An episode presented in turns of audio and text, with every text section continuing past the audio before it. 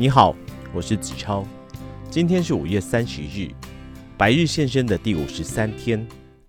今天要为您选读的是第一百七十四期的《经理人月刊》，二零一九年五月号。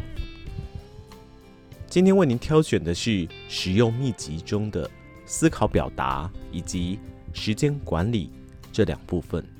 思考表达如何培养独特观点，看宽。看远，看不同。你喜欢开会吗？绝大多数的上班族的答案都是否定的。如果再进一步追问为什么，可能会出现提不出有趣的点子，得不到结论，不同意同事的看法但又不敢反驳等等烦恼。可是你曾经观察过自己在会议上的表现吗？是倾向于主动发表想法，勇于提出不认同的地方？还是总想等其他人发言再附和呢？第一点，勇于表达不同意见。曾在麦肯锡担任顾问超过二十年，现为理柱集团执行长的山里广一说：“对讨论感到厌烦，不想被讨厌，只想打安全牌是人之常情。但单纯赞同其他人的看法，或是提出没有改变结论的补充资料。”并不能够创造价值。下次发言前，不妨多问自己：这是新的东西吗？和其他人有什么不同？有相关的资料可以佐证你的看法吗？试着找出别人没有注意到的地方。山里建议，要发挥自己的独特性及重要性，第一步就是要求自己建立表达不同意见的习惯。第二点，扩展接收资料的范围。工作总在跟时间赛跑，为了做事省力，工作者往往会尽快找出可行的解决方案，采取行动。因此，习惯考虑眼前的单一问题，搜集资料时也倾向于只看直接相关的资讯，过滤掉不直接相关的讯息。但是，想避开思考盲点，要刻意让自己稍微往前看，稍微往旁边看。扩大自己的视野和所关注的资料。举例来说，如果想改善销售业绩下滑的药局，光是比较同业的数据还不够，其他市场的表现也可能是造成影响业绩的关键因子。像是在同一地区生意兴隆的食品超市和专卖店，过去三年线上化妆品及营养补充品的购买趋势，店铺所在地的医疗机构分布状况。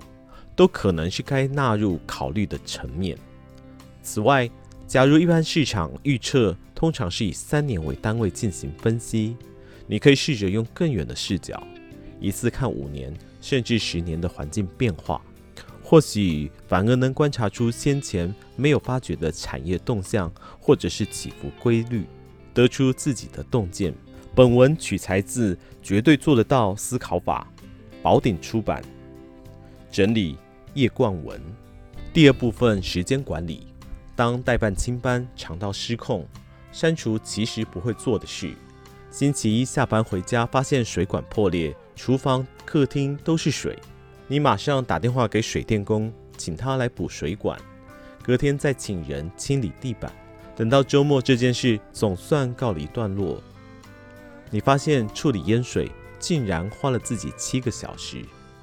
试想，如果星期一的时候要你在这周空出七个小时，你可能会直接回答：“我没有时间。”要忙就忙得有意义。作者罗拉·范德康指出，一般人或多或少都曾经经历过水管破裂等不得不处理的突发状况，但大多数人并没有因此做不完工作而被开除，或没接小孩导致家庭失和。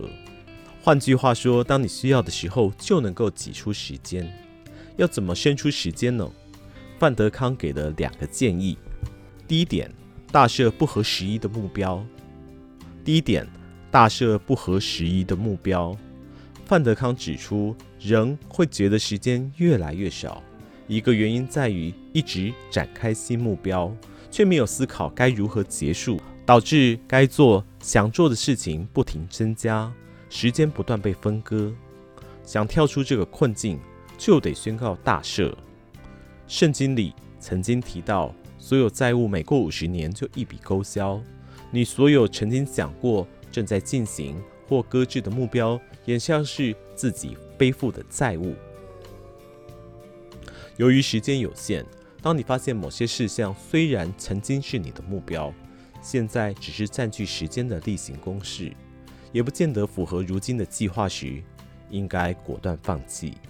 想多赚钱点，所以兼差，但也让自己下班后没有私生活。一旦想出国留学，需要准备考试，就应该思考：真的需要多赚这笔钱吗？第二点，投资现在换取未来。投资现在换取未来。范德康建议做每件事都要问自己两个问题：一，我会再做这件事情吗？二，如果会，什么方法下次能做到更好？举例来说，新人刚上任时会遇到的问题都差不多，主管可以把这些问题汇整成新人手册或 SOP，就不用重复讲解一样的事情。虽然这么做需要你在现有工作之外付出更多的时间，但只要方向正确，现在投入的一个小时，未来就可能节省好几个小时，等于一个小时带来数小时的效益，最后提升时间的质量。本文取材自“要忙就忙得有意义”，采石文化出版，整理高世敏。好啦，今天的百日献声又到了尾声，那么我们明天见。